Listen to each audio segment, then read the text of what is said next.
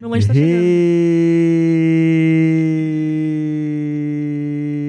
Desenhando podcast no ar a partir de agora. É valendo. A Suelen se formou, galera.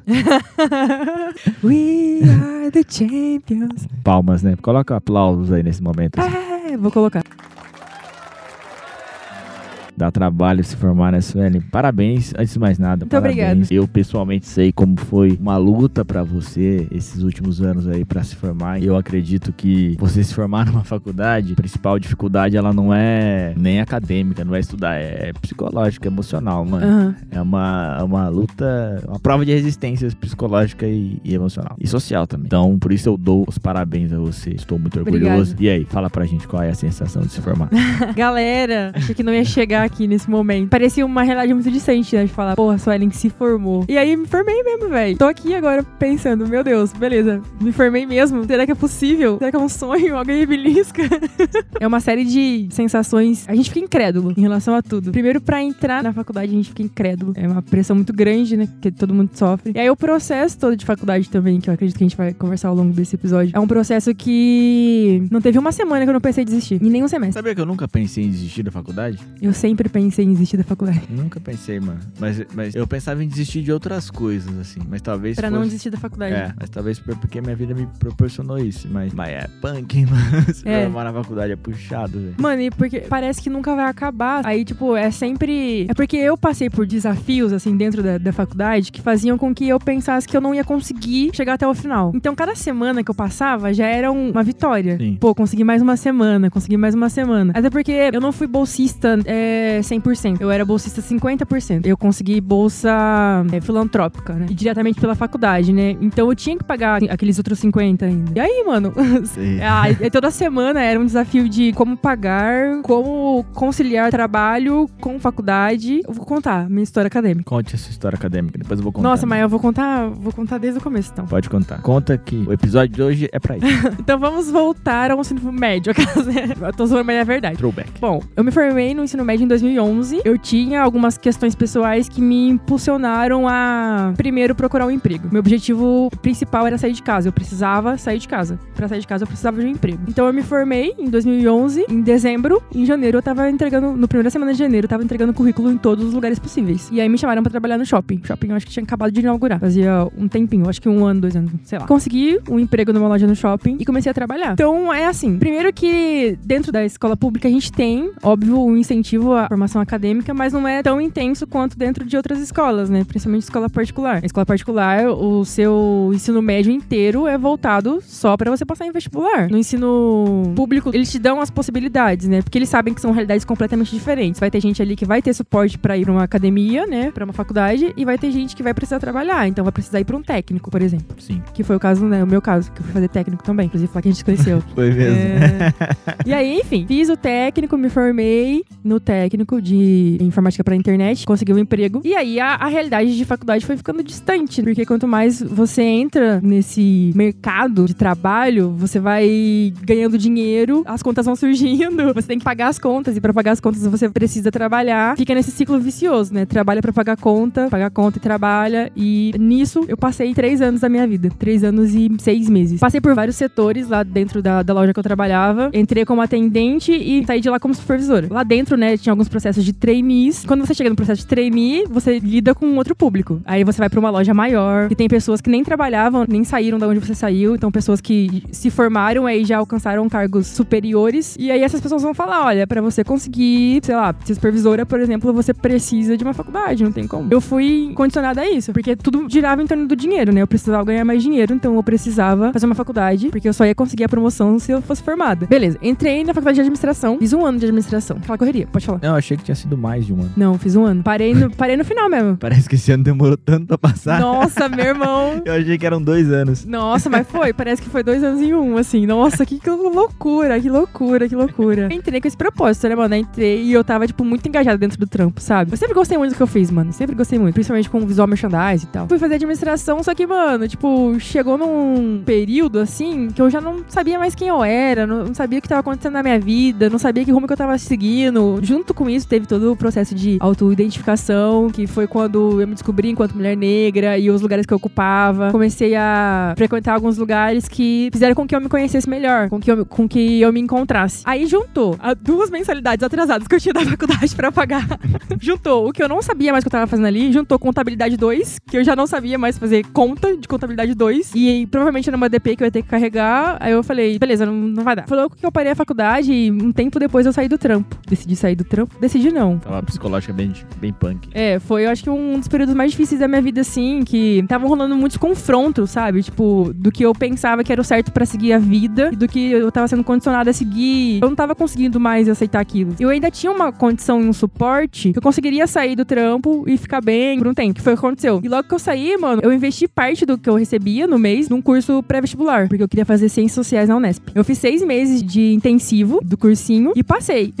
Mas eu não fui, porque aí tinham, enfim, diversas questões aqui que, que não me possibilitaram ir pra lá. Mas eu já sabia a área que eu queria seguir, sabe? Qual cidade era? Era Marília. Muito longe. Muito longe, assim. É longe. Pra minha família é longe. É longe. Mano, pra você sair da sua cidade sem trampo, nossa, tem que ter muito peito e muita estrutura. E eu acho que eu não tava com peito e nem com estrutura pra fazer isso naquele momento, sabe? É, é muito, é um desapego grande, né? Um desapego em todos os sentidos. assim. Até referente à vaidade, autoestima, pra caralho. Tem que. Tudo. Mano, é, é abrir mão e ir. Meter a cara. Pelo menos dentro da nossa realidade e o que ela se propunha naquela época, né? Sim. Era isso, mano. E também por que- isso também que eu não fui também. Acho que seria mais fácil, por exemplo, se eu tivesse saído direto do ensino médio, sabe? Se eu não tivesse passado por todo o processo de ficar três anos e meio com salário fixo, É. com essa estabilidade. É, pra mim, eu acredito que faz muito senti fez muito sentido isso. Eu entrei direto na facu, né? Então, pra mim, é, eu não tinha, não tive acesso a outra realidade, entendeu? Uhum. Minha realidade virou de ponta cabeça. mano. Mas eu não sabia, não, eu, entendeu? Eu entrei pra facu, comecei a trabalhar e tal, enfim. E a realidade era aquela, era difícil, era, mas foi o que a vida propôs. Eu não tive acesso a uma rotina diferente dessa, entendeu? Entendi. Mas continuei a sua timeline. Então, beleza, não fui, né, pra Unesp, mas eu já tava focada em fazer ou era ciências sociais ou era história. Fui procurar faculdades aqui perto que tinham esses dois cursos. Eu só tinha história, na verdade, não tinha ciências sociais. Então tinha história em Mogi Guaçu e tinha história em Engenheiro Coelho. Fiz as provas e passei com bolsa em Engenheiro Coelho. Falei, mano, é isso aí, que do lado mesmo, vamos, demorou, já era. E a faculdade é linda, tem uma puta de uma estrutura também, independente de ser confessional ou não, saca? É uma faculdade que você chega lá, você fica apaixonado, mano, é muito Parece, lindo. parece outro país, né? É, você entra ali, mano, quando passa a catraca, fi. Nossa, minha mãe ficou como? Boba.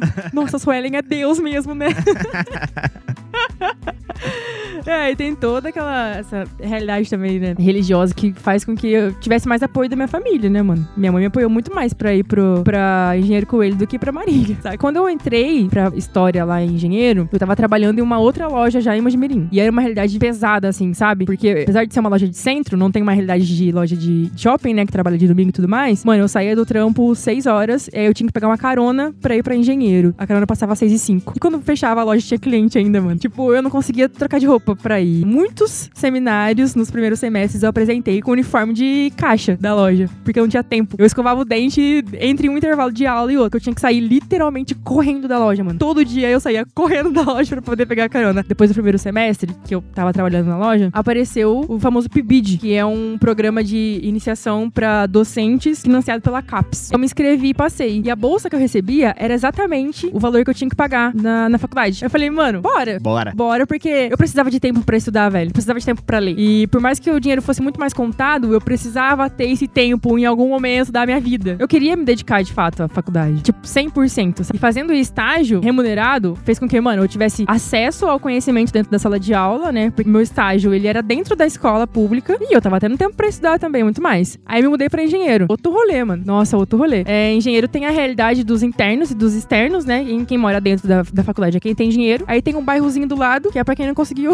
morar dentro da faculdade, mora ali do lado. aos arredores, na margem, ali, entendeu? Quando eu mudei pra lá, eu comecei a ter que vender trufa, né? Porque o salário que eu recebia no PIBID era só pra pagar a mensalidade da faculdade. Mas aí eu tinha é, aluguel, tinha energia, todas essas coisas. Comecei a vender trufa. Mano, nossa, foi um bagulho que mudou completamente a minha perspectiva de vida. Às vezes eu brinco até que eu aprendi muito mais na rua vendendo trufa do que muitas vezes dentro da sala de aula até, mano. Um bagulho muito louco que aconteceu, sabe? Tipo, de dividir semáforo com, com gente que tinha perspectivas de vida completamente diferentes da minha e conseguiu me ensinar muita coisa. Eu sou muito grata à minha formação. Muitas, muitas vezes eu pensei em desistir e era quem tava dividindo o semáforo comigo que me segurou, mano. Isso é um bagulho muito louco, assim. Enfim, é uma experiência única. Foi isso, mano. Fui segurando as pontas até hoje, assim. Eu brinco que eu imaginei diversas realidades pro final da minha faculdade. Diversas. Dentre elas, a possibilidade de não me formar.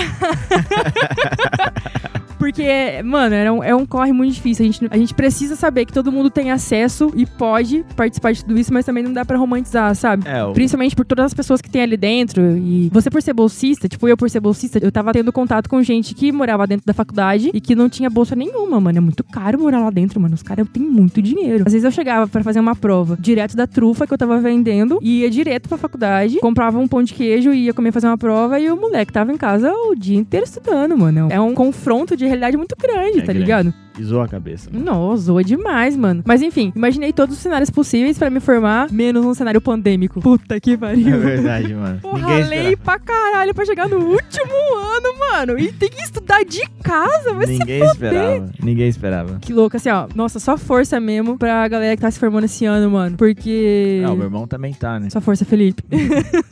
Tá foda, mano. É foda, velho. Enfim, tamo aí, mano. Esse ano muita coisa aconteceu, saca? Eu olho pra trás assim, eu penso em tudo que eu passei pra poder estar aqui me formando hoje. E se eu faria tudo de novo, eu faria, mano. Passaria todos os perrengues que eu passei. Eu acho que isso me formou muito mais enquanto pessoa do que enquanto profissional. Minha cabeça hoje é outra completamente diferente. E eu não abro mão dessa Suelen que eu tenho hoje, formanda por nada. E- e, Mano, eu, eu sou um cara do mercado, né? Então trabalho assim, empresa privada, trabalho no mercado. E aí as pessoas às vezes questionam, né? Assim, há, há muito question- muitos questionamentos a respeito de, bom, um bom profissional precisa ter se formado na faculdade ou não. Na minha área, que é de propaganda, marketing, tecnologia, e-commerce, etc., não necessariamente, entende? Mas eu acredito que as pessoas que têm uma formação um bacharel, por exemplo, você percebe que a formação psicológica e social da pessoa é diferente. A Uhum. formação como pessoa, entende? Em trabalhar como equipe, em projetar coisas a longo prazo, a olhar a- as paradas sempre como um todo e não como algo específico, porque é isso que você tem que fazer, fazer para se formar na faculdade, né? Você tem que fazer trabalhos em equipes, tem que lidar com Uhum. seu professor, tem que lidar com seus colegas de sala, você tem que lidar com a sua realidade e você tem que resolver vários problemas sem ser o, o que é de fato ali estudar mesmo. Se fosse só estudar e fazer prova, nossa, tava tranquilo, tava mec, tava tranquilão. Eu acho que a maioria das pessoas pensam que é só isso, né, mano?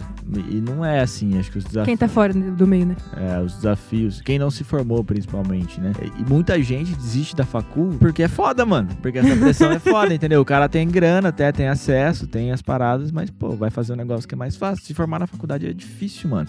Fazer um TCC é difícil pra caramba. Lidar com o seu grupo, com a sua dupla, ou fazer sozinho. É foda, mano. É difícil e, e- e psicologicamente é muito difícil. E pra quem tem uma realidade. É difícil pra quem tem uma realidade 100% tranquila ali, que não É precisa mesmo. trabalhar. É difícil. Pra quem não tem, como a gente, é mais difícil ainda. Você quer complementar? Posso falar da minha? Não, pode falar da sua. Cara, é muito louco pra mim falar disso, assim. Eu, eu sempre reflito muito sobre isso, né? Porque eu quero que as outras pessoas ao meu redor, assim, da minha comunidade, da minha cidade e de outros lugares também, tenham as possibilidades de ter acesso ao que eu tive, assim. E agora, principalmente, a minha filha, né? A gente tava falando sobre isso antes de gravar. Começando lá do fundamental, né? Eu fiz o fundamental Serviço Social da Indústria, né? No SESI. E me colocou um pouco fora, assim. Eu tinha contato com a realidade periférica dentro do meu bairro, assim, na minha rua, no basquete, que eu jogava também, sempre joguei, e era, era do time da prefeitura, então era em quadras públicas. Mas, é, mas me tirou um pouco da realidade do que é estudar numa escola pública, por exemplo. E aí, depois eu fui pro ensino médio na ITEC, assim. A ITEC, na minha época, já fazem quase 10... Já fazem 10 anos, na verdade, que eu entrei na ITEC, mas não fazem 10 anos ainda que eu me formei na ITEC, faltam dois. É, naquela época, falando a respeito daquela época, é, a ITEC tem uma tradição muito forte aqui na nossa região, Tem. né? Ela tem tradições dentro dela e tal. Então, mais uma vez, reforço, a formação acadêmica não é a melhor de todas, não é, acho que não, não sei se é igual uma de escola particular, que eu não estudei numa escola particular, particular mesmo, mas tem uma áurea, entende? A formação social, psicológica da ITEC é muito, muito positiva. É, eles te incentivam a entrar entrar numa facu, entende? Professores, os seus colegas de sala também, há uma expectativa sobre isso, há uma conversa sobre isso, entende? Eu lembro que conversava com meus amigos de outras escolas públicas e até mesmo do SESI, e eu falava, cara, abri o vestibular da Unicamp, e na, dentro da ITEC isso era quase que um evento, entendeu? Quando abri a inscrição pro Enem, a gente era preparado a se inscrever, era, era estimulado. E até meus colegas do SESI não eram. Ah, lá ninguém fala nada pra gente disso. Mano, você falou isso agora é real. Tipo, dentro do Coronel a gente não teve estrutura pra saber, por exemplo, datas de vestibulares. É. A gente não sabia. Dentro da ITEC era praticamente um evento, assim, a gente só falava disso, os professores falavam disso. Então,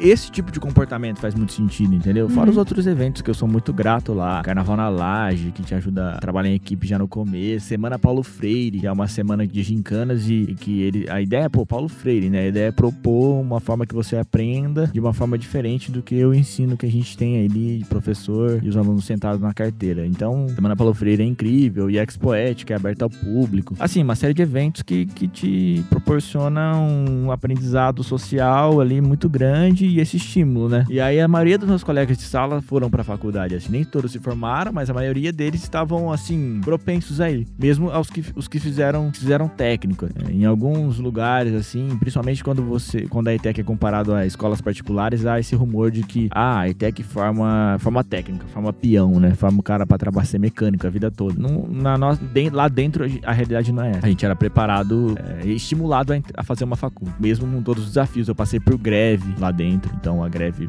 fez com que a gente ficasse um bom tempo sem aula. E aí teve que fazer uma reposição, a gente não perdeu o ano letivo. Então, assim, passamos por dificuldades de escola pública, assim. Atraso de material pra chegar, é normal, cara. Tipo, a, a realidade da- do ensino público no país, ela é complexa e, e a gente passou por isso. Aí, beleza, me formei lá na ETEC, fiz o Enem, me preparei bastante, assim, pro Enem. Apesar de ter acabado de se formar no técnico, a gente se formou no meio do ano ali, né? Foi um tanto quanto puxado, era até uma parada que eu tinha desistido de um técnico já, eu tinha entrado no técnico de informática, tinha parado, não era muito o que eu queria. E aí fui pra informática e pra internet, e aí me formei também no técnico e me formei no ensino médio. Aí fiz o Enem, fiz um bom Enem, tive uma média boa, e isso me proporcionou conseguir algumas coisas. Foi bem sacrificante, assim, já no começo ali, naqueles semestres ali, tanto fazer o TCC do técnico, quanto me preparar pro vestibular, assim, é, pô, você é um adolescente, você quer jogar uma bola, quer dar um rolê com seus amigos, quer fazer qualquer coisa. E eu estudava bastante. Me preparei, fiz, fiz Enem no segundo ano, entende? Fiz alguns outros vestibular, eu fiz vestibular já no segundo ano, antes de ir pro terceiro ano. Houve um preparo, assim. E aí eu passei no vestibular, assim. Eu passei em, sei lá, terceiro lugar na PUC, no meu curso, bem, assim, na época. No vestibular mesmo da PUC. E eu consegui bolsa pelo ProUni, consegui pelo SISU também, mas o SISU era a- na minha área, né? Que eu sempre quis fazer publicidade e propaganda, nem sei explicar direito porquê, mas sempre quis fazer. Sempre me atraiu muito. E foi uma facilidade também, eu não tinha dúvidas a respeito do que eu queria fazer. Desde Uhum. quando eu tava no primeiro ano. Já até fiz o técnico pensando em, em informática pra internet, até já pensando em ter esse mais contato com arte, com Photoshop ali que a gente tem dentro. E aí eu consegui a bolsa na Exanc, né, de Campinas, que é uma das melhores faculdades de publicidade e propaganda. Pelo menos na- quando eu entrei, assim, era umas que estavam com mais ascensão, assim, principalmente referente à grade curricular e referente a, aos professores mesmo, assim. E aí eu passei. Aí eu consegui essa bolsa integral pelo ProUni, né, 100%. Aí é um puta trampo, assim, né? É, o vestibular social da Unicamp também é bem punk, assim. Eles, É. eles investigam a sua vida inteira, olham a sua renda, fazem uma análise se você pode ou não entrar e tal. Na Exanc, esse, esse sistema é um pouco mais brando. Dentro da PUC é bem mais puxado. E aí eu até, hoje, até é uma... Foi bacana eu ter escolhido ir pra, ir pra Exanc, assim, porque esse sistema ao longo dos semestres é mais brando, entende? Os alunos da PUC, por exemplo, eles sofrem... Não sofrem, mas eles passam por esse processo quase que todo semestre lá. De revisão dos documentos, revisão é, da sua renda, etc. É, no nosso também. E é bem desgastante isso. Muito. É porque bem te dá- desgastante. É, a ideia de que pode ser que você não consiga voltar no outro semestre. Exato, porque, mano, se você arruma um emprego e ganha dois contos por mês, Você perde sua bolsa. você perde a sua bolsa, mas você não tá rico, mano. Você não Exatamente. tá com condição de pagar. Então esse sistema é bem injusto. E na Exanc não era tão completo. A Exanc não tinha um sistema administrativo que possibilitasse fazer esse tipo de coisa. Certo ou errado, estamos aí.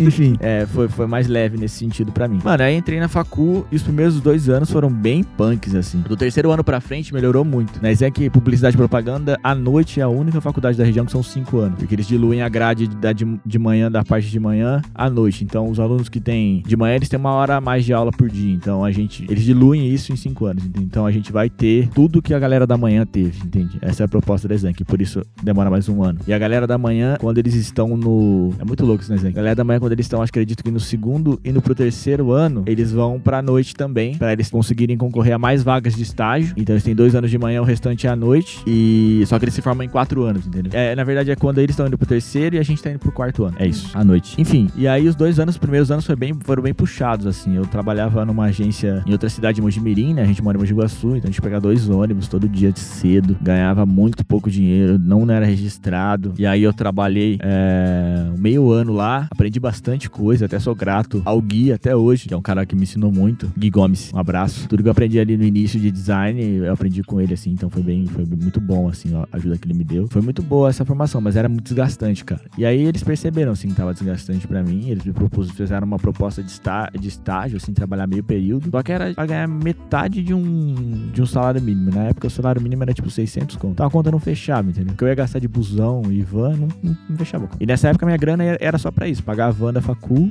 o livro, né, material e busão, porque ela, a, a agência pagava só um, um, eu pegava dois ônibus, a agência pagava um só do meu passe. Aí falei que eu ia sair, aí arrumei outro emprego em Mogi mesmo, numa gráfica que pagava um pouco melhor, mas era muito, uma pressão muito grande, era um abuso psicológico muito grande, e eu acabei desistindo, e tudo isso fazendo facu. E o primeiro ano de facu de, de, de PP, de publicidade e propaganda, você tem matérias mais é, referente ao bacharel, assim. Então você tem matérias de sociologia, filosofia, história da arte, que é muito bom. E inclusive hoje eu, hoje eu penso, eu gostaria de ter aproveitado um pouco mais dessas matérias, sabe? Ciência política, tem bastante, é, bastante matérias nesse sentido. Língua portuguesa tem revisão, tem redação, semiótica, é umas matérias muito, assim, muito boas. Mas são bem puxadas, e a maioria da galera desiste aí do curso, porque, ah, chega lá e acha que vai ficar fazendo propaganda, vai mexendo, ficar mexendo no Photoshop, ou sei lá, gravando vídeo, não é isso. Da comunicação social, né? Que é o nome oficial do curso lá da Exame. No, passou esse primeiro ano, no segundo ano, eu tinha saído da agência, da agência não, tinha saído da, da gráfica, porque tava muito punk, assim, fiquei, fiquei nem três meses. E aí eu tava sem trampar, só estudando, fui convocado a servir o, o exército brasileiro, né? É o tiro de guerra. E aí eu servi no ano seguinte, isso era 2014. Eu servi aquele ano. Fiz uns estágios assim, picados, fiz um estágio em Valinhos, que eu ia duas vezes por semana, de moto, sem saber dirigir direito. Uma loucura. Minha mãe pensa hoje e fala, nossa, como é que eu deixei isso aí?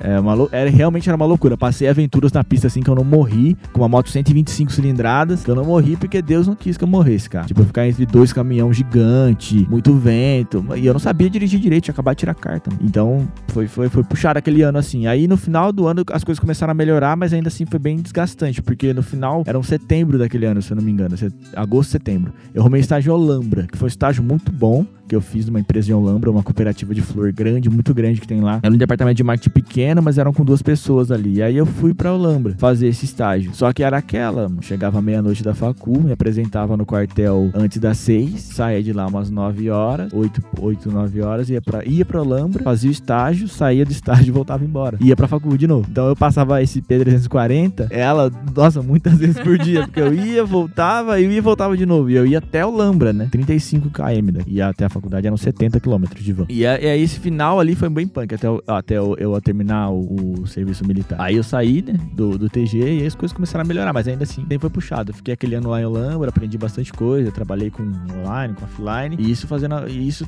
ali dentro da facu também. Quando eu fui pro terceiro ano da facu, falando mais ali diretamente dentro da faculdade, até o segundo ano eu tinha dificuldade de fazer amigo, tá ligado? Meus amigos eram os bolsistas, que era igual eu, assim, tinha uma realidade parecida com a minha, porque era muito dispar. Quando você chega no terceiro ano, a galera que tinha que desistir, que tava lá por tá, porque em publicidade e propaganda também tem essa parada, esse, esse, essa galera que entra, por, exemplo, pra fazer ADM porque não sabe o que quer, entendeu? PP é uma, é uma ADM meio que descolada, entre aspas. Então tinha uma galera, acho que as pessoas dizem mais até de publicidade do que de, do que de ADM. Mas assim, tem esse rumor, né? Então aí quando você fui pro terceiro ano, as coisas melhoraram, assim, até psicologicamente pra mim, porque, até porque eu comecei também a ter um pouquinho mais de grana, então eu consegui até, sei lá, comprar uma roupinha que eu gostava, assim, a minha autoestima melhorou um pouco, até pra me relacionar com meus colegas de sala. É, eles fizeram um processo reverso, porque estudar à noite, fazer publicidade e propaganda é uma faculdade de mercado, cara. Você tem que meter a cara e ir pro mercado. E os professores deixam isso claro. Então todo mundo começou a estagiar, então tava, todo mundo tava cansado junto, assim, a maioria das pessoas, pelo menos. Então, bom, tinha, tinha essa parada, assim, a gente. Eu, eu tinha assuntos em comum com os caras, porque eu conseguia. Pelo menos a gente conseguia reclamar junto. Que tava Sim. cansado, que tava reclamar do chefe, não sei o que, que ganhava pouco, enfim, mesmo, mesmo a galera tinha um pouco mais de grana, assim. Então melhorou bastante, cara, essa parada, assim, pra mim, ali depois do terceiro. E, e as matérias ficam mais bem específicas, assim, de, de publicidade e propaganda mesmo, assim, de é, merchandising, de online. É, eu fiz, eu fiz uma, coloquei umas matérias complementares. Lá na Exam você tem que colocar cinco matérias eletivas. Então eu fiz, só, fiz matéria de moda, fiz matéria de design, fiz matéria de ilustração, fiz uma matéria só para aprender a desenhar fonte chama tipografia. Então eu aprendi uns negócios legais, assim. A Exanc é uma faculdade boa, mano. Foi, foi bacana pra mim. E aí, em 2016, eu fui, fui pra empresa que eu já trabalho hoje, que é um e-commerce bem grande aqui, é, da região. E esse quarto ano, assim, foi cansativo demais também, assim, porque eu chegava meia-noite e meio ali, ia dormir uma hora, uma hora e meia da manhã todo dia, e acordava às sete pra trampar. Dez pra sete. Eu entrava às sete e meia. Tá? Eu ia de motinha já e pá, mas, mano, era, foi foda, porque também eu não era mais estagiário, entendeu? Você, quando você é estagiário, você sempre reclama, ah, eu trabalho como, como efetivo efetivo. Mas depois que você vira efetivo de fato, você percebe que você, você não, não tem. trabalhou com. Você não percebe que você não tem mais desculpa de ser estagiário. Porque quando dá merda, fala, ah, é estagiário e tal, pá. Não tinha mais essa. E eu entrei pra, pra cumprir um cargo. Pra, é, tinha uma agência que fazia o trampo que eu fazia. E eu entrei pra, tipo assim, ter uma redução de custos, entre aspas, mas pra entregar o mesmo trampo que uma agência entregava. Então havia uma pressão, assim, sobre a criação. Eu, eu entrei como designer e tal. Então foi bem. Era bem puxado, assim. Foi bem punk, assim. Até porque, como a gente, como a gente fala sobre esse processo, né? Tipo, tanto fazer faculdade quanto trabalhar, não é só chegar lá e fazer seu trampo, não é só chegar lá e estudar. É o convívio, entende? Tipo assim, o convívio com a, com com a equipe, é, as pessoas se comportando de formas diversas e adversas, né? E aí, pô, passou o quarto ano ali, o quinto ano, depois junto teve, teve Luz e Arte junto ainda, Nossa. que deu um dia tem que fazer um episódio só sobre o Luz e Arte e tal, que foi um é. projeto. E aí me formei, cara. Só que em trancos e barrancos me formei, me formei bem, a gente foi muito bem no nosso TCC, que na Exam chama PGE.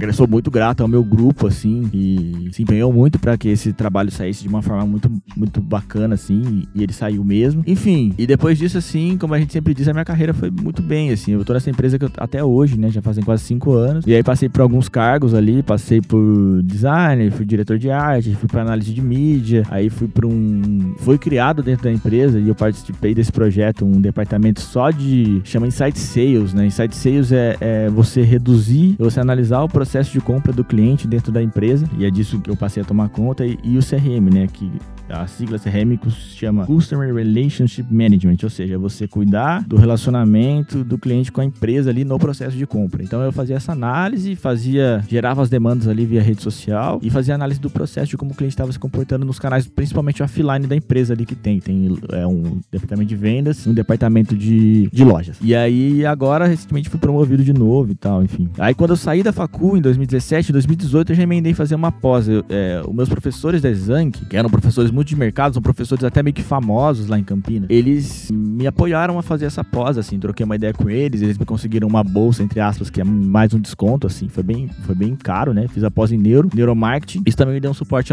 no trabalho que eu tava mudando de área. Eu tava saindo da área de criação e indo pra área de análise. E aí eu fiz esse, esse, essa migração, assim, junto ao momento que eu estava na pós, né? Que é a. que eu fiz a pós em neuromarketing. Neuromarketing é basicamente é o estudo é, psicológico psicológico e comportamental das pessoas que se relacionam com qualquer tipo de comunicação, seja ela é, uma campanha, seja ela uma arquitetura, seja ela um, um, um site, um e-commerce, ou seja, você analisa não só numericamente se as pessoas estão comprando ou não, se as pessoas estão entrando ou não, se as pessoas estão gostando ou não, mas você analisa quais são as sensações que ela tem quando elas interagem com, com isso, entendeu? Quando elas interagem, sei lá, com uma campanha. O coração dela bateu mais forte, ela sentiu desejo, sentiu tristeza, sentiu medo, sentiu alegria. Você faz a, a análise nesse, nesse nível de profundidade entende? Aí você consegue ser muito mais assertivo no que diz respeito a, a direcionar, assim, a comunicação, a direcionar o que você quer dizer para ela. Então é. é...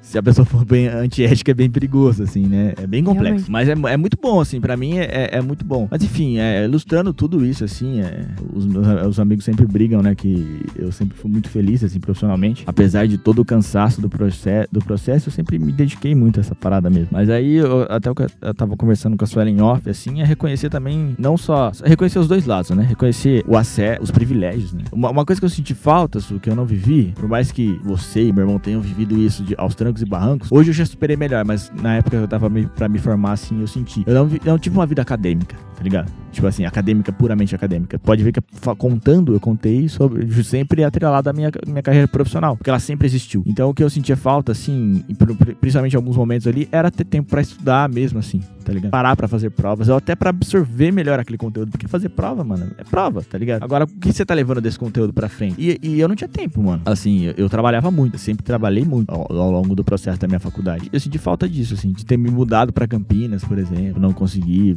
vivi a vida de van muitos anos. E você, todo mundo que fez, eu queria mandar um salve pra todo mundo que fez faculdade ou faz faculdade, vai de van pra outra cidade. Seja aqui Campinas, seja pra Araras. Pô, é você ficar umas três horas por dia. Quando eu fiz administração, eu tive essa vida de van. É, é eu ficava umas três, as, quiçá, quatro horas por dia dentro de uma van, mano. É, essa parada que você falou, tipo, de pegar uma carona, das 6, 6 e 5, a minha vida foi assim bastante tempo, mano. Tipo, eu saí do trampo 5 e meia, eu chegava em casa, a van já tava me esperando na frente de casa, porque o meu horário de pegar a van era 5 e 35. É, eu subia, trocava de camiseta, assim, passava um desodorante, pá. Minha mãe fazia uma marmitinha, e isso de fato é um privilégio. Eu pegava essa marmitinha de lanche assim, entrava na van e ia, mano, dormia, tá ligado? Eu dormia mais pra ir do que pra vir. Mas, mano, eu entrava na faculdade sete e meia. Eu pegava a van cinco e meia. Eu chegava lá um pouco antes e tal, mas, mano, já era um, processo, né? E pra voltar, eu saía é, dez e meia e chegava meia-noite e meia. Quantas horas dez por dia, todos os dias. E há um tempo que você fala, ah, você vai estudar dentro da van. Mano, é difícil, tá ligado? Qualquer coisa dentro da van é, é punk, assim. Pô, uma briga também, às vezes, dava, tipo assim, que alguém queria estudar e acendia a luz e os outros queriam dormir, tá ligado?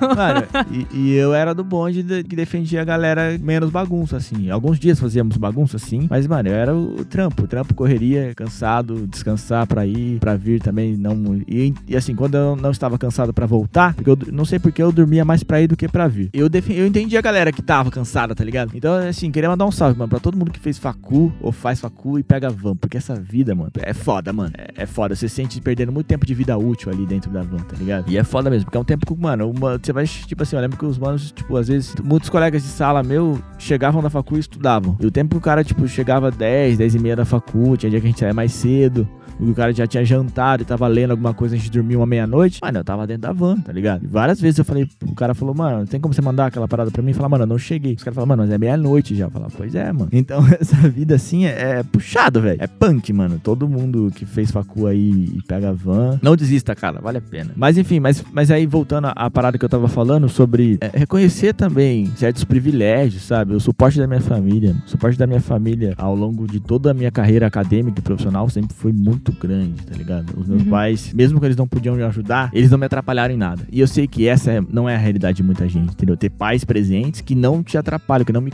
não te cobram certas situações e tal, e que entendiam o valor que aquela faculdade tinha para mim, que o valor que a minha carreira profissional também tinha para mim, tá ligado? Se hoje eu sou realizado profissionalmente, se hoje eu sou gerente de alguma coisa aos 25 anos e ganho um salário X, é porque eu tive acesso, eu tive acesso a esses privilégios, entende? Só que eu acho que a proposta desse episódio, assim como um todo, a, a, a, eu e a sua, a gente é melhores amigos, tá ligado? E a gente tem histórias muito contrastantes. Mas a ideia desse episódio é mostrar que não existe caminho certo. Existe a sua trajetória, tá ligado? E o que você quer fazer com a sua vida e você fazer as escolhas que te proporcionam uma melhor satisfação, entende? Hoje eu olho para trás assim, vejo meu irmão e posso dar conselhos para ele e eu dou conselhos no que diz respeito a procurar ter uma melhor qualidade de vida se a tua vida te proporciona isso, entende? Porque eu sei que às vezes ela não vai proporcionar, tá ligado? Tipo, mano, dormir 4 horas por noite não é fácil, velho. Vender trufa no sol, mano, não é fácil, tá ligado? Só que tem a ver com propósito também. E a gente não pode ignorar esse propósito, entende? Eu me sentia bem dentro da sala de aula. Acredito que você também se sentia bem quando você estava aprendendo ou quando você estava lendo sobre certos assuntos. Mas, mano, fazer facu é, é punk, mano.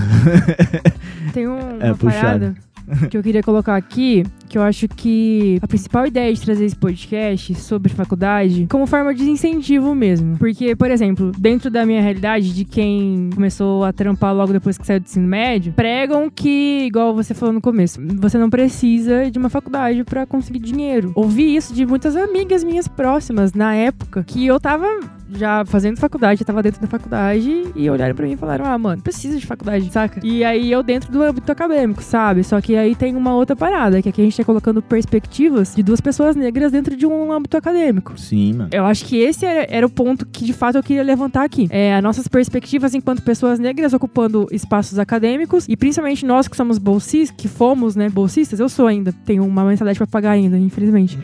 o quanto a sociedade está dizendo que a gente não precisa e o quanto todos os corres que a gente faz estão dizendo que a gente nem pode estar tá ocupando aquele espaço, tá ligado? Eu sinto que dentro de faculdades particulares, o número de pessoas brancas é maior. Não tem tanta diversidade dentro da sala de aula. Eu, pelo menos, sinto isso. Partindo do princípio de que tenho amigos que estudam em faculdades federais, por exemplo, e que tem uma diversidade muito maior de pessoas e de públicos e de culturas ali dentro. Então, por exemplo, eu dentro da faculdade, eu era a única mulher negra. Eu e... era o único negro. Da... Eu tinha mais uma menina negra, tinham dois negros, mas eram 90 alunos, mano. Você entende? Então, assim, o discurso que se tem é que é impossível pra gente ocupar esses espaços. E aí a gente cresce com esse pensamento, tá ligado? Principalmente porque quando você, sei lá, quando eu chegava no ensino médio, eu tava vendo quem tava se formando, quem tava entrando na faculdade, quem não tava. Por exemplo, quem tava entrando numa faculdade e quem tava entrando num trabalho, a maioria das pessoas negras estavam trabalhando, não estavam entrando no âmbito acadêmico, tá ligado? Então, a ideia é essa, sabe? Eu fui condicionada a ir pro trabalho antes de ir pra faculdade, mas depois que eu entrei na faculdade, eu vi que aquele espaço era possível de ser ocupado, não só por mim, mas por outras pessoas negras também, que a gente tem tanta capacidade quanto qualquer um pra ocupar aqueles espaços. Aqueles espaços são nossos por direito. Eu, há, há certos rumores, assim, essa reflexão que você fez é muito boa. Há certos rumores, assim, sobre se um, um cara que é bolsista, tá ligado? Como um todo, seja bolsa social, seja bolsa racial, é, há, há rumores que ele não, não acompanha, né? Não, ah, esse cara vai conseguir acompanhar a turma, não vai conseguir, né? Principalmente essa galera mais, mais conservadora aí fala bastante sobre isso. Uhum. Eu acho que esse não é o principal problema, tá ligado? O cara vai se virar para estudar, mano. Eu acho que para aprender, correr atrás, tá ligado? E, mano, enfim, dá para se formar, tá ligado? Dá para acompanhar. Eu acho que o principal desafio é que você está ocupando um espaço que na teoria não te cabe, como você disse, e isso influencia o comportamento das pessoas ao seu redor, todas elas, tá ligado? E isso deixa tudo mais complicado, entende? Tudo é mais desafiador. Você tá forçando, tá ligado? Você tá penetrando num ambiente que na teoria não era seu, entende? Não era pra você estar tá lá. Então, pô, você, diferente de um cara que, que, tem grana, você vai ter que trampar, você vai ter que convencer os seus pais que aquilo realmente vai dar um resultado monetário para você. Isso é muito difícil. Você vai ter que, de alguma forma, tentar ser aceito pelos seus colegas de sala, que vão, não vão entender direito a sua realidade, porque você não foi para os mesmos lugares que ele, que você não estudou nos mesmos lugares que ele, que você não tem as mesmas roupas que ele, que você não tem o mesmo acesso que ele a, a, a uma infinidade de coisas. Então, porque, mano, falar, beleza, pô, quando eu entrei na facu, eu vi aquela molecada lá, aquela playboyza, playboyzada, pensei assim, caralho, eu não vou fazer amizade com ninguém nessa porra, eu quero que todo mundo se foda.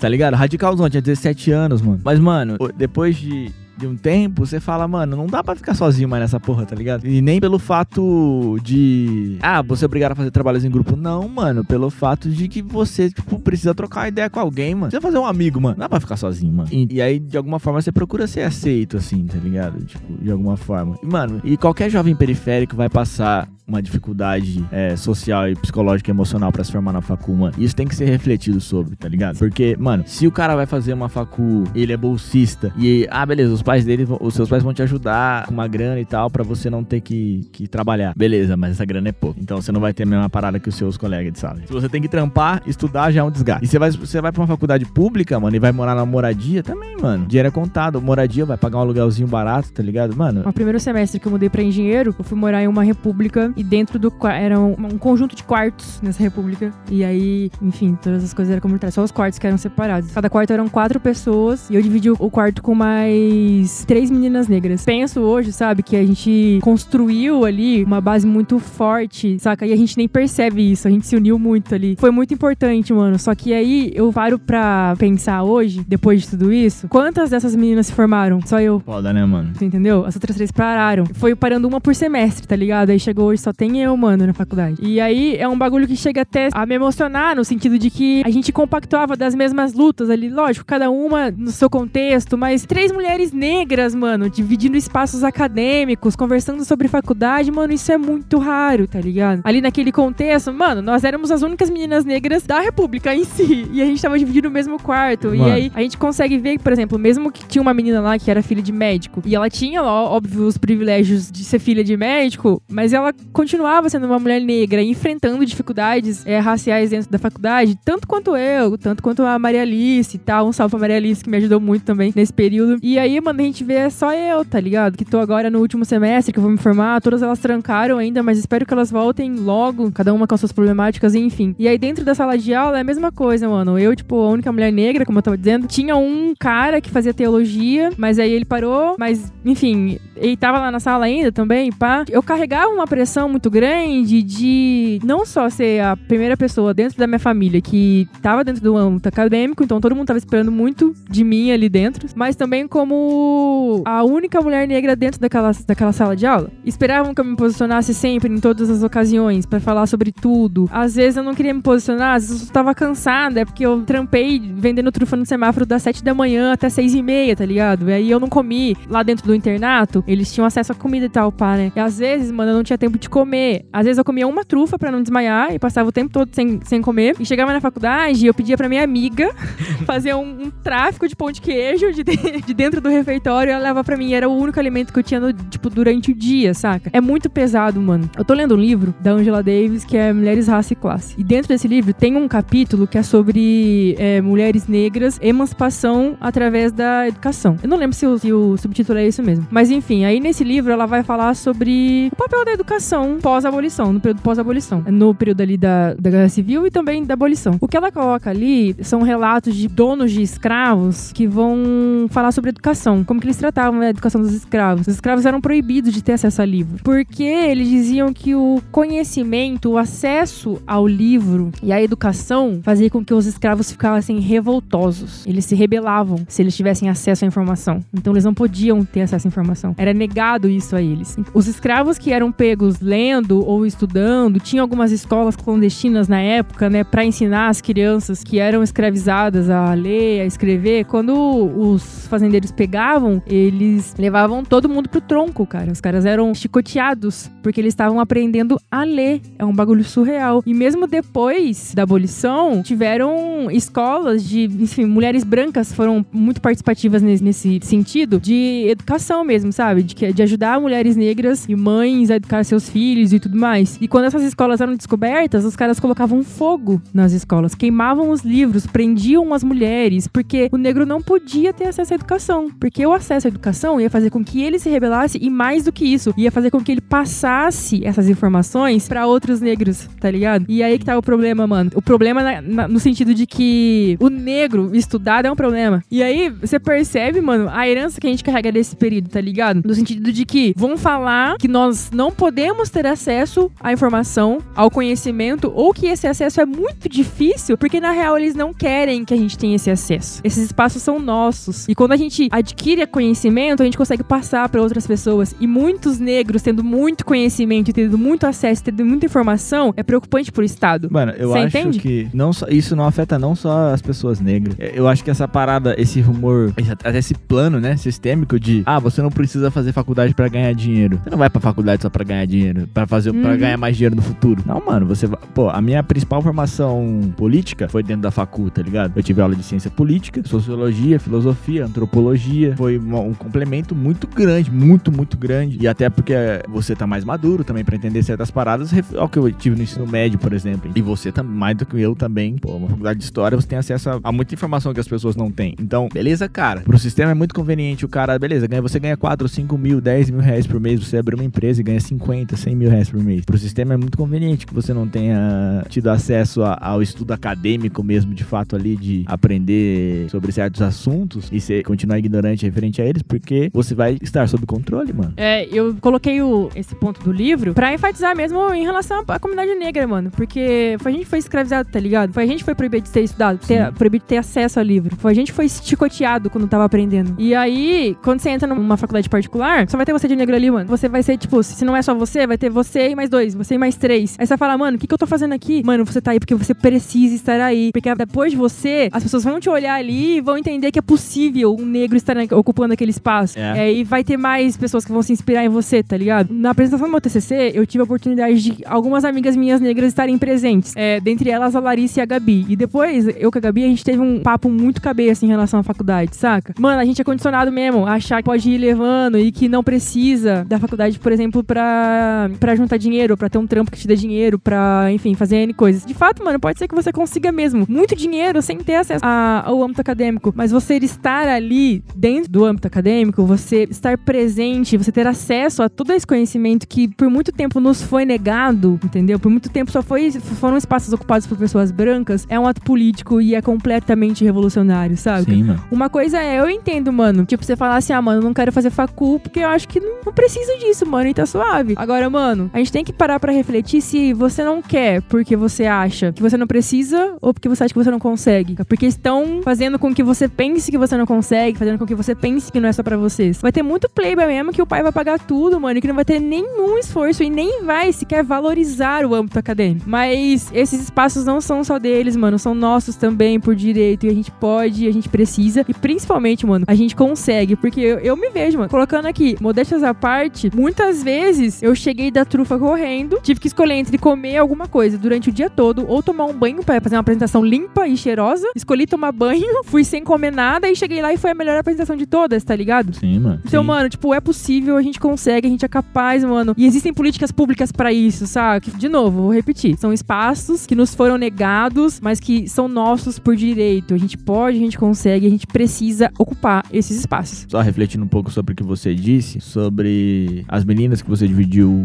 a República, o quarto. Mano, é óbvio assim, quando você tem alguém que é o, quanto mais próximo essa pessoa que tá próxima a você ali dentro da faculdade, tem a realidade parecida com a sua, mais confortável vai ficar o seu a sua passagem por lá, né, mano? Sim. E aí uma das coisas que mais fazem falta é isso, né? Você nunca, você tem muito poucas pessoas com a cor da sua pele e com a sua realidade social e, e financeira e etc. E isso é muito desgastante, mano. É. E faz você achar que tá muito longe, né, mano? Porque, Sim. pô, se não tem ninguém lá que é igual você, como que você vai ocupar esse espaço? Mano, você vai ocupar, velho. E vai ser difícil pra caralho. Provavelmente as pessoas vão passar perrengue mesmo. Não é fácil, mano. Igual você falou. Ó, não é fácil pro meu colega de TCC, que teve todo o suporte possível pra poder fazer tudo. Mano, mãe dele professora. Ou os avós dele se formaram, caralho. Quem que tem avô que é formado em faculdade? Muito longe, né, mano, da nossa realidade. Mano, não só o avô, mas a avó. A avó do cara é Veja bem. formada. Então, ó, o suporte, mano, até mesmo de noção da importância da academia. A família dele tem muito mais do que a minha, Sim. entendeu? E era difícil pra ele também. Muitas vezes eu tive que dar suporte pro cara. Se é difícil pra esse cara, imagina pra nós, velho. Entendeu? A, a fita é: é um processo fácil? Não é um processo fácil. É um processo que vale a pena? Muito. Vale Eu- muito eu- a pena. eu- Todo o esforço dentro do âmbito acadêmico vale a pena. Igual a gente falou, não só pra sua formação profissional, também pra sua formação profissional. A gente tem que colocar aqui. Eu acho, vou ser sincera mesmo, tem muitos cargos que eu acho que não deviam ser ocupados se não tivesse formação uma. Mano, eu queria fazer um comentário sobre isso. Aí você falou uma parada assim, vai ter muito playboy que não vai levar a sério, a facu e tal. E essa é a parada. Esse rumor, e- e- essa, essa lenda que tem, que não é uma lenda de fato, mas que essa é, parada... não é uma lenda. É, é que tipo, essa parada que tem a respeito de que a facu não te gera mais grana, ou que a facu não, não vai te fazer ser mais bem sucedido profissionalmente, é culpa desses caras, mano.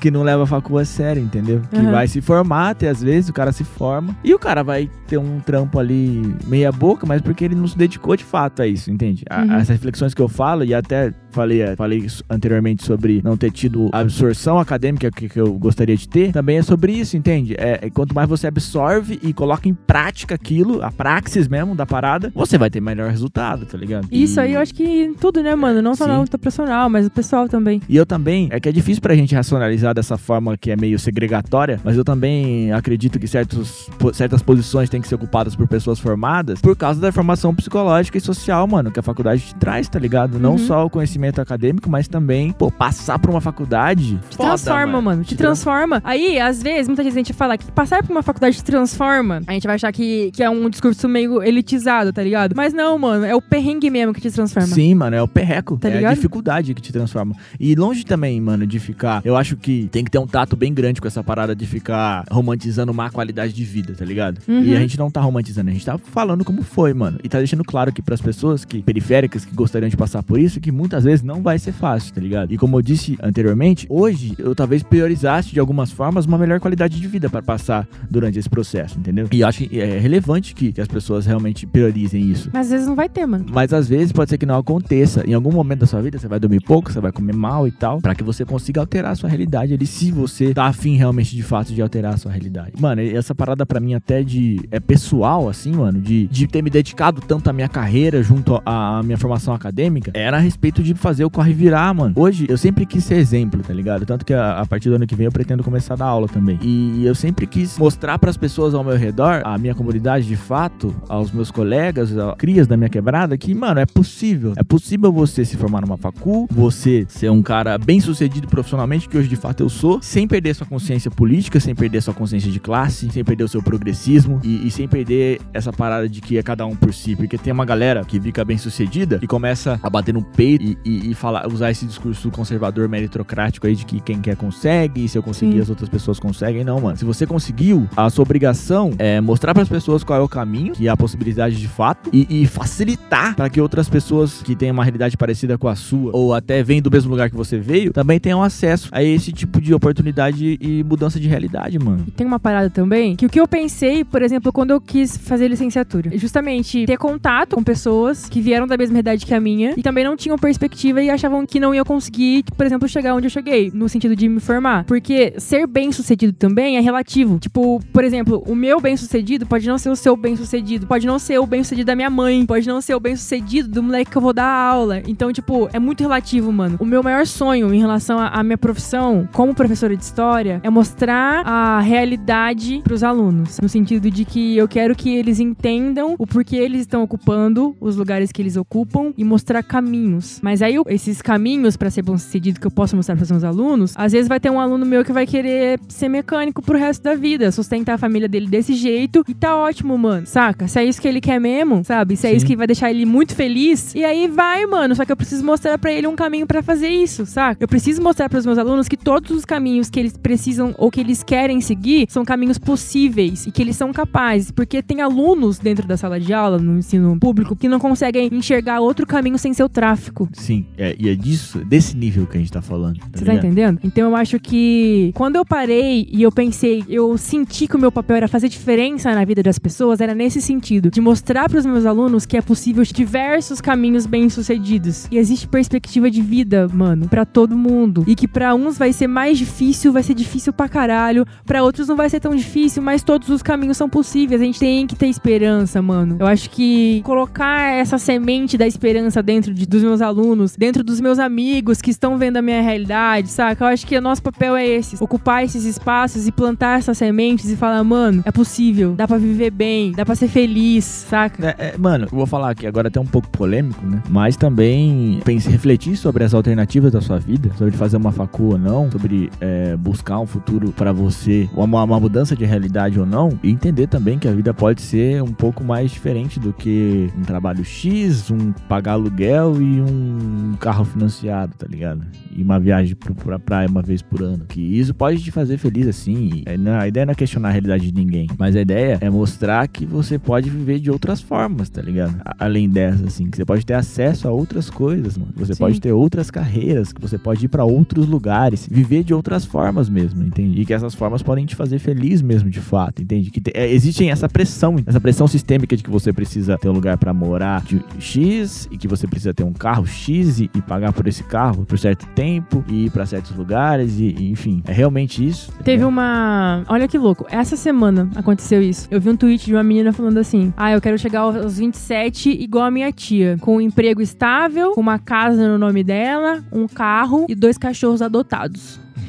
aos 27. Meu, se você conseguir isso aos 27, parabéns. Mas se você não conseguir isso ao 20 aos 27, às vezes o sistema, a sociedade cria essa, essa pressão. E eu digo por mim, tá ligado? Porque eu me cobro muito, eu fico muito mal por isso, mano. É uma. Eu tenho uma briga com o meu psicológico todos os dias pra pensar. Ao mesmo tempo eu penso, caralho, eu tenho 26 e eu sou a primeira da minha família que tô me formando, sabe? E eu tô construindo um barato muito louco. Mas às vezes eu penso, eu tenho 26 e eu não tenho uma casa, eu não tenho um carro, eu não tenho uma porra nenhuma no meu nome.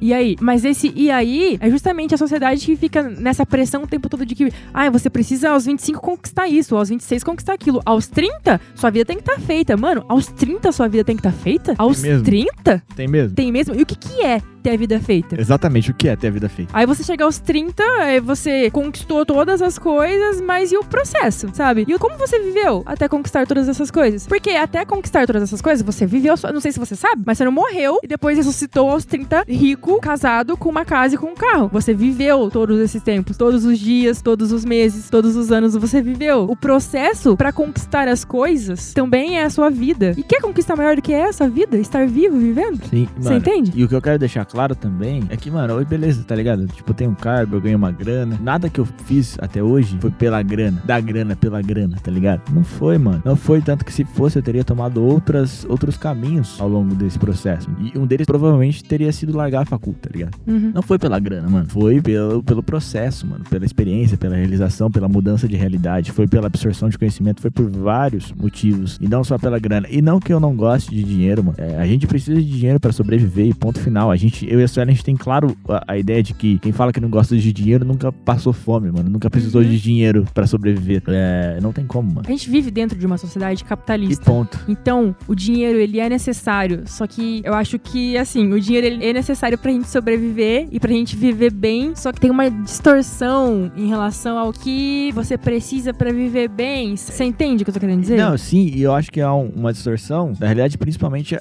é referente à competitividade disso, tá ligado? Sim. É, o sistema capitalista, ele é, ele é competitivo e isso me incomoda, tá ligado? Tipo, eu, eu tento, em- em- hoje, como coordenador de uma equipe, eu procuro não priorizar a grana que eu ganho, eu procuro que todo mundo ganhe bem, por exemplo, entende? Uhum. Porque eu quero que as pessoas que estão ao meu lado estejam, possam realizar os- as vontades que elas têm, tá ligado? Os sonhos que ela tem e que em partes o dinheiro pode proporcionar. Então eu acho que é, a reflexão sobre isso, tipo assim, e- eu ri porque a gente não quer fazer um discurso aqui de capitalismo consciente, tá ligado? Que é meio, Nossa, meio, é mesmo. meio bizarro, mas a, a ideia de, é também pensar sobre a competitividade disso, tá ligado? Sobre é, fulano ganha X, você ganha Y e, e tá ligado? E o cara tá mais feliz que você porque ganha mais Porque tem dinheiro, mano. É, porque entendeu? Não é, mano, não é essa fita. Por exemplo, eu coloco a minha realidade, né? Quando eu tava trampando na loja como supervisora, pra época eu tinha um salário top, mano. Eu tava bem de dinheiro. Eu tava bem comigo? Aí já são outros 500, mas eu tava Exato. bem de dinheiro. Eu nunca nem imaginei naquele período passar pelos perrengues que eu passei no ano passado, por exemplo. Porque o ano passado foi foda pra mim, assim,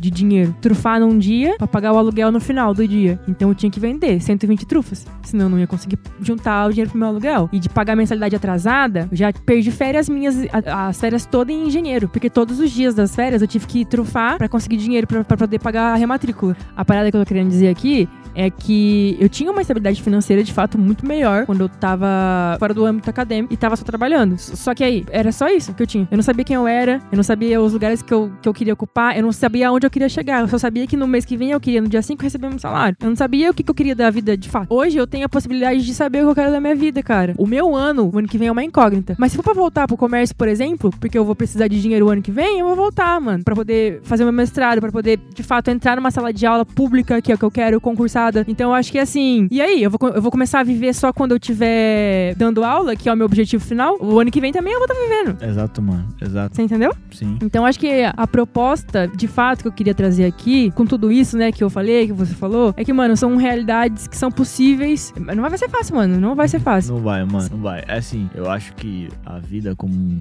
um todo, assim, é uma, uma grande balança, assim, que a gente tem que ponderar todos os pontos. Uhum. né? Tudo é, que se propõe como qualidade de vida. E que eu, e a Suelen, como jovens negros formados agora ali, Nossa, cara, eu vou chorar. Puta eu não acredito que. Ah, oficialmente, oficialmente. Isso fofoqueira não, historiadora. historiador, Oficial agora. Como jovens negros formados, a gente quer dizer que essas possibilidades existem, entende? Que vocês não tenham medo de encarar e procurar elas de fato. Acho que a ideia é essa, mas que cada um tem seu caminho, tá ligado? Sua Sim. trajetória. Mas tenha consciência, tá ligado? Reflita sobre o caminho se, que, que você tá seguindo. Se é o que você quer mesmo, né? Se você tá seguindo esse caminho porque você realmente quer seguir ele, de Uhum. fato, independente do tanto de grana que você tá ganhando, que você tá perdendo, Sim. se você tá seguindo esse caminho porque você quer seguir ele de fato ou porque você foi condicionado a seguir ele, porque os seus pais disseram pra você seguir, porque o sistema diz pra você seguir de alguma forma. Porque o tá ligado? capital diz que é o melhor. É, é muito louco, mano. Essa fita de, de sempre ter, ter trampado assim, tá ligado? De ter tido promo- pequenas promoções ao longo do tempo e a minha grana ter ido evoluindo. A vida tá sempre te forçando a ter. te colocar em meio que em castas, meio que em, em- em caixinhas, assim. Tipo assim, mano, você ganha tanto. Beleza, agora você pode fazer tanto, então você tem que fazer tal coisa. É, aí você ganha um pouco mais de dinheiro. Tá, beleza, agora você. Pô, agora você tem que financiar um carro, agora você tem que ter o seu próprio carro, agora você tem que comprar um apartamento, você tem que investir em alguma coisa a longo prazo. Então o dinheiro que você ganha falando disso, tá ligado? É por isso que a gente sempre fala que rico, que a gente não, não conhece quem é rico de verdade, que a gente não vê, tá ligado? Porque se você ganha 2, 3, 4, 5 mil reais por mês, o, sistema fica te obrigando a colocar o dinheiro, o seu dinheiro de volta nele, tá ligado? Tipo assim, desde investir na bolsa para que esse dinheiro fique rendendo, até pagar um aluguel, até comprar uma, financiar um apartamento em 360 meses. É disso que a gente tá falando, mano. E financiar um carro, tá ligado? É, é, o dinheiro nunca é seu, mano. O sistema quer te obrigar a colocar esse dinheiro de volta para ele, entende? Te dando uma falsa ilusão de que agora você tem alguma coisa, tá ligado? Um carro financiado não é seu, mano. Uma casa financiada não é sua, é do banco. E automaticamente o seu dinheiro não é seu, né? Então, agora, então, o seu se... conhecimento é, é seu. Exatamente. Então, tipo, não se deslumbre com o que não merece de fato ser deslumbrado, tá ligado? Acho que, assim, o seu conhecimento é seu, a sua ideologia é sua, os seus amigos são seus, seus amores são seus, a sua vida, mano, o que você vive, as trocas que existem durante a vida, tá ligado? Sim. Tudo isso é seu, é tudo isso que você vai levar consigo. Sei lá, mano, o celular você vai trocar, tipo, o carro vai quebrar e você vai trocar, a casa você vai alugar e várias coisas materiais vão se movendo nessa sociedade capitalista, mas o seu conhecimento, mas os seus sentimentos, mas as pessoas que você tá dividindo a vida, elas permanecem, mano. E no real, a gente sabe que quando aperta mesmo é isso que importa, saca? Sim, mano. Sim, acho que a gente já se alongou bastante, uh. tá ligado? E eu acho que o principal, acho que a principal parada, uma das principais, né? Parada a ser frisada, assim, tanto nem tanto da sua parte como quanto da, da minha parte, tudo que foi dito aqui hoje não foi dito de uma perspectiva frustrada, tá ligado? Exatamente. Eu acho que, que essa ideia tem que ser dada. Tipo assim, a Suelen, ela trufou, mano, ela passou várias perrecos, ela passou até fome, tá ligado? Pra, pra fazer uma facu, mas, mano, hoje ela se formou e ela tá realizada, tá ligado? Exatamente. Eu passei pouco sono, passei pouco sono, eu passei muito sono, né? eu dormi muito pouco, eu comi mal, eu maltratei meu próprio corpo pra caralho, tá ligado? Foi punk, foi, mas, mano, valeu a pena, tá ligado? Uhum. Tipo assim, eu sou realizado hoje. Sim. Acho que isso precisa ser frisado, o, o papo tem que ser dado para que os jovens que nos acompanham reflitam sobre como tem levado a sua vida e com o que de fato tem se deslumbrado, beleza? Beleza. Quer mais alguma coisa, mais alguma consideração? Acho que não, já, a gente já fez a conclusão. Eu acredito também. Então, obrigado a todos que nos ouviram até aqui. Esse episódio foi o mais pessoal de todos nesse Spelling. Foi mesmo. Mas, assim, acho que necessário nesse momento, até tanto na fase que está o podcast, tanto na fase que está o mundo, o, o mundo e a nossa vida. Muito obrigado. Sigam Redesenhando Podcast nas redes sociais. obrigado a todos. Tchau. Valeu, tchau. Aí, maloqueiro, aí, maloqueiro.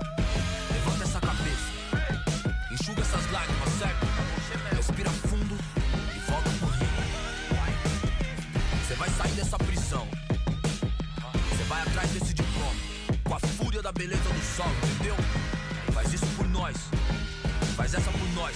Te vejo no pódio. Ano passado eu morri, mas esse ano eu não morro.